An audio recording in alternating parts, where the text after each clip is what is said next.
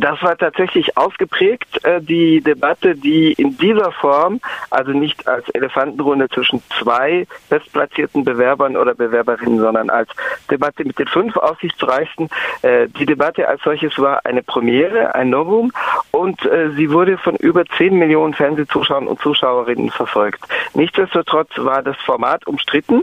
Es sind ja, wie du bereits erwähntest, insgesamt elf Bewerber und Bewerberinnen, fünf davon im weitesten Sinne auf der Linken, weil man das Feld der Linken bis zum äh, linksliberalen Ex-Wirtschaftsminister Macron zieht, zwei rechte Verschwörungssekten und einen konservativen, einen rechtsbürgerlichen Nationalisten, eine Neofaschistin in Gestalt von Marine Le Pen und einer ist ein verrückter Dörfler, ein äh, isolierter äh, Einzelkämpfer, äh, Jean Lassalle äh, aus den Pyrenäen. Von den elf waren, äh, wie du erwähntest, fünf zugelassen zu dieser Debatte und zwar war das Kriterium dabei, nachdem die Bemessung ging, die Popularität in Vorwahlumfragen eingegangen eingeladen wurden, also jene Bewerber und Bewerberinnen, die in Vorwahlumfragen bei über 10 Prozent gehandelt werden, wobei Mélenchon manchmal auch bei 9,5 Prozent gehandelt wird, aber in der Regel liegt er über 10.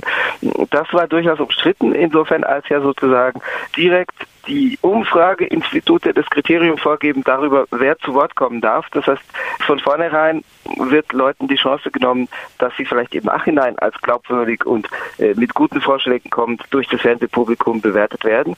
Ähm, es war dann auch kurioserweise so, dass mehrere der Kandidaten in der Runde der fünf äh, gesagt hat, da fehlen aber die anderen sechs und die anderen sechs hätte man auch zuladen sollen. Das war natürlich zum Teil ein bisschen Demagogie, ein bisschen Schmeichelei, etwa von François Fillon, der im Übrigen als erster dieses Statement abgelassen hat. Äh, da geht es natürlich sicherlich darum, dass die Bewerber, die in die zweite Runde kommen werden, was im Übrigen für Fillon ungewiss ist, äh, dass aber die, die in die zweite Runde kommen werden, von vornherein versuchen, sich die Zustimmung derer, die in der ersten Runde ausscheiden, zu sichern. Welche Themen und inhaltliche Diskussionen haben die Debatte vor allem geprägt äh, am Montag?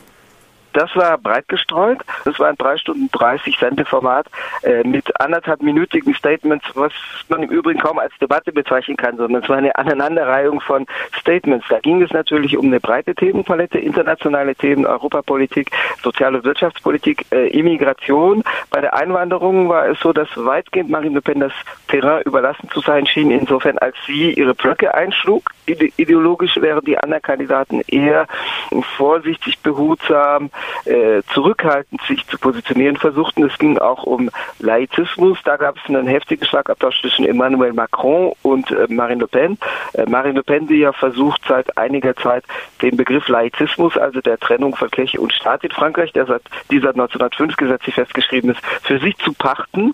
Das ist im Übrigen ein Gipfel von der Partei, die historisch von einem katholisch-fundamentalistischen Flügel mitgeprägt war. Aber Marine Le Pen versucht den Laizismusbegriff zu hijacken, für sich zu kapern und äh, gegen Muslime allein zu drehen, also als staatliche Abgrenzung von Muslimen, ein bisschen in, in Nachahmung von dem, was Donald Trump macht, wobei Marine Le Pen eigentlich das Copyright dafür hat. Da gab es dann einen heftigen Schlagabtausch mit Macron, der als echter Liberaler da eher für eine gewisse Toleranz steht, also auch im Sinne von Bekleidung, dass wenn Frauen Kopftuch tragen möchten, auch am Strand, dann sollen sie es eben tun. Äh, da gab es wohl mit den heftigsten Schlagabtausch dazu. Ansonsten haben eigentlich alle Kandidaten und Kandidatin ihr jeweiliges Programm runtergespult. Also François Fillon etwa Le Redressement, die Wiederaufrichtung Frankreichs durch wirtschaftsliberale Reformen, die Einsparungen für den Staat bringen und Frankreich wieder voranbringen, mit dem Versprechen, Frankreich in zehn Jahren zur Großmacht Nummer eins in Europa zu machen. So behauptet jedenfalls Fillon. Armand eher mit sozialen Versprechen, wobei er sein, seine erste zentrale Ankündigung, die das Revenu universell, also des bedingungslosen Grundeinkommens, sehr stark runtergeschraubt und eingedampft hat, um eben dem Vorwurf, dass es zu viel kostet, aus dem Weg zu gehen. Also es wurde inzwischen auf ein Zehntel des ursprünglichen Projekts zusammengedampft. Also im Wesentlichen haben alle Bewerber ihr Programm vorgestellt. Äh, Im Nachhinein bei den Experten wurden vor allem Macron äh, und äh, Le Pen als die, die gut abschnitten, dargestellt, äh, auch äh, Mélenchon. Also äh, auch in den Glaubwürdigkeitsumfragen lag Macron mit 29 Prozent an der Spitze, Le Pen bei circa 20 Prozent. Also jetzt was unabhängig von parteipolitischen Präferenzen die Darstellung in der Debatte betrifft. Amon wurde eher als Schlusslicht gewertet, also der sozialdemokratische Bewerber mit 11 Prozent. Das lag vielleicht daran, dass er zum Teil ein bisschen auf Eiern ging, äh, wie man auf Französisch sagt, marché sur les œufs, also dass er sozusagen sehr behutsam vorzugehen versucht, um eben den Argumenten der schweren Finanzierbarkeit, die auch aus der eigenen Partei kommen, aus dem Weg zu gehen. Es waren ja fünf aussichtsreiche Kandidaten äh, bei der Debatte eingeladen mit äh, teils sehr verschiedenen Positionen. Kann man in Frankreich äh, diesmal wirklich von einer offenen Wahl sprechen oder herrscht da trotzdem noch ähm, sowas wie Alternativlosigkeit, was man in Deutschland auch kennt?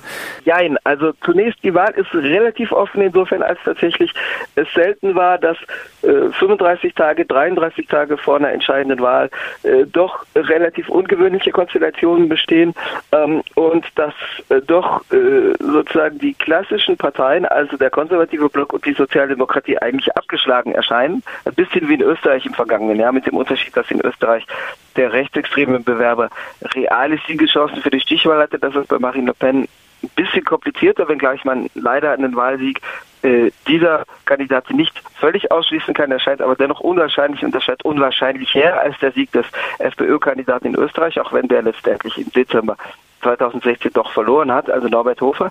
Aber die Konstellation ähnelt sich insofern, als sowohl Konservative als auch Sozialdemokratie vorläufig abgeschlagen erscheinen. François Fillon wird auf dem dritten Platz gehandelt, Benoit Hamon, der sozialdemokratische Bewerber, auf dem vierten Platz.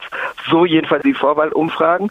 Mm, wobei äh, ebenfalls neu ist, dass derjenige, der im Moment, das kann sich noch ändern, insbesondere durch mangelnde Glaubwürdigkeit und dadurch, dass es sich bei ihm um ein durch die Medien mit aufgeblähtes äh, Phänomen handelt, um ein Medienphänomen, aber der im Moment für den zweiten Platz gehandelte Emmanuel Macron äh, ist ja ein Bewerber ohne stärkere Partei hinter sich. Du hast ihn als parteifrei genannt, also er hat eine eigene Partei gegründet, die aber weitgehend eine virtuelle Partei ist, die aus tatsächlich vorhandenen freiwilligen Helfern und Helferinnen besteht, die zum Beispiel in Paris relativ eifrig an den Metroausgängen Material verteilen, die meistens jung oder sehr jung sind, ähm, aber dennoch kann man nicht von einer solide strukturierten Partei sprechen, sondern diese Bewegung en marche, also in Bewegung, die die Anfangsbuchstaben der Initialien von Emmanuel Macron trägt, en marche Emmanuel Macron, beides mit EM. Ähm, diese Bewegung besteht ja dennoch überwiegend aus Leuten, die sich im Internet in irgendwelche Listen eingetragen haben die kaum einen organisatorischen Vorlauf besitzt. Das ist auch ein neues Phänomen, dass sozusagen ein Bewerber äh, mit eigentlich wenig strukturiertem politischem Hintergrund äh, als aussichtsreich äh, gehandelt wird. Alternativlosigkeit besteht insofern, als von den großen Kandidaten äh, keiner und keiner mit Ausnahme des Linkssozialdemokraten Jean-Luc Mélenchon aus äh, dem kapitalistischen wirtschaftsliberalen Rahmen ausbrechen möchte. Also wenn dann die falsche Alternative in Gestalt von Marine Le Pen die natürlich keineswegs antikapitalistisch ist, sie behauptet das auch nicht, die aber tatsächlich gegen den Wirtschaftsliberalismus Stellung nimmt, weil sie so ein ihr etatistisches Modell ist mit einem eingreifenden Staat, der insbesondere protektionistisch auftritt und die Grenzen hütet. Jean-Luc Mélenchon scheidet ein bisschen aus aus dieser Riege wirtschaftsliberaler Bewerber und Bewerberinnen, aber er müsste natürlich um auf künftige Regierungsbildung Einfluss zu nehmen, sich natürlich äh, mit, den, mit der Sozialdemokratie verbünden. Und auch da würd, würde die Frage nach der Alternative äh, sich natürlich stellen, also nach der Frage, inwiefern das tatsächlich eine Alternative und eine andere Wirtschaftspolitik glaubwürdig verfolgt werden könnte. Also ich bin da skeptisch, insofern als natürlich klar ist, dass, dass die Frage des Kräfteverhältnisses mit äh, den dominierenden Kapitalfraktionen sich stellen würde. Aber er versucht jedenfalls, sich als Alternative aufzuschwingen. Im Moment erscheint Mélenchon aber relativ relativ abgeschlagen auf den fünften Platz, dadurch, dass die Vorwahl bei der Sozialdemokratie äh, dann doch so ausging, dass die äh, abgestraften Repräsentanten der Hollande-Ära, also der fünfjährigen Amtszeit François Hollande, ja jetzt nicht mehr die Sozialdemokratie in der Wahl vertreten, äh, sodass äh, die Vorwürfe, die äh, die Amtszeit François Hollande betreffen, an dem jetzigen sozialdemokratischen Bewerber Amo abprallen, weil er äh, die äh, Hollande-Ära nicht vertritt, wenn er die Bilanz nicht vertreten muss. Das hat dann Mélenchon vom dritten Platz auf den fünften verbannt. Am Tag vor der Debatte hat es in Paris eine relativ große Demonstration mit 10.000 Teilnehmerinnen gegen Rassismus und Polizeigewalt gegeben. Die Affäre TU, äh, der Junge, der von Polizisten mutmaßlich rassistisch beleidigt, geschlagen und mit einem Schlagstock vergewaltigt wurde, ist erst mhm. einige Wochen her. Ist dieses Thema auch bei der Debatte von Montag angesprochen worden? Weniger, jedenfalls nicht in der Form, in der die Demonstrierenden das ansprechen würden. Also Theo Luhaka wurde am 2. Februar in der Pariser Vorstadt Aulnay-sous-Bois misshandelt. Das ist tatsächlich in Teilen der Gesellschaft noch ein Thema. Äh, die Demonstration, also die Vorbereitung dieser Demonstration hatte vor dem 2. Februar begonnen, vor dem Beginn der Theo-Affäre. Ähm, die hatte im Herbst begonnen, die Vorbereitung dieser Demonstration. Das war also eine mit längerem Vorlauf. Äh, aber natürlich war die Theo-Affäre da sehr präsent, ebenso wie der Tod von Adama Traoré. Äh, das betrifft einen anderen Fall von Tod im Polizeigewahrsam am 19. Juli 2016 in einer anderen nördlichen Pariser Vorstadt Beaumont-sur-Oise. Die Demonstration war mit 10.000 Teilnehmenden durchaus ein Erfolg. Äh, sie war auch in den Medien präsent, wenngleich auch die Medien sich dann natürlich auf Zwischenfälle, Auseinandersetzungen am Ende der Demonstration zwischen autonomen Gruppen und Polizei äh, gestürzt haben und äh, wenngleich die Medien dann, was bürgerliche Medien gerne tun, vorwiegend über das sogenannte Gewaltthema berichtet hatten und dann eben nicht über die Polizeigewalt, sondern über die bei der Demonstration.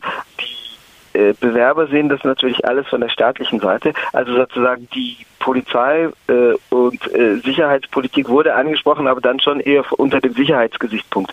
Wobei man sagen muss, Armand und Mélenchon, also die beiden eher linkssozialdemokratischen Bewerber, Armand jetzt als Vertreter der Sozialdemokratie, Mélenchon als jemand, der ausgetreten ist 2009 und seine eigene Partei, die Linkspartei gegründet hatte, bisschen wie die WSG sich von der SPD abgespaltet hatte.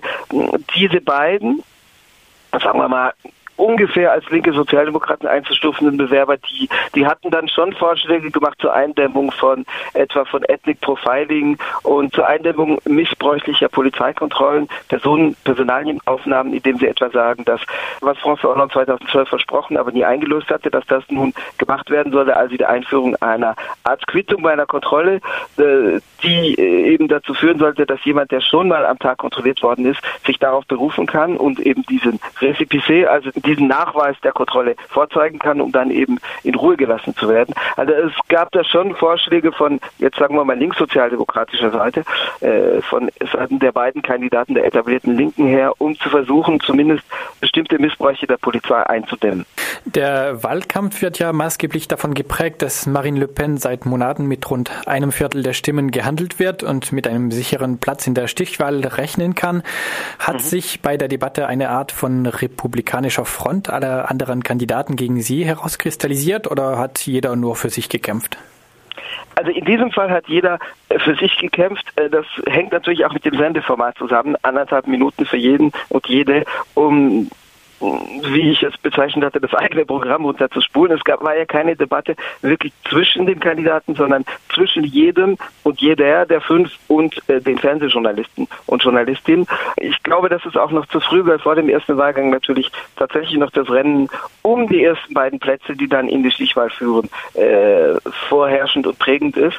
Im weiteren Verlauf wird es sicherlich ein Klima geben, das von einer sogenannten republikanischen Frontbildung geprägt sein wird, weil tatsächlich durch die Vorwahldiskussion in den Medien äh, vorgezeichnet scheint, dass derjenige, weil es sich um einen Mann handelt, wird, der gegen Marine Le Pen antritt. Es wird nicht Nathalie Arthaud sein, also die Kandidatin der trotzkistischen Partei Le Ouvrière, die einzige Frau, die neben Marine Le Pen Bewerberin ist.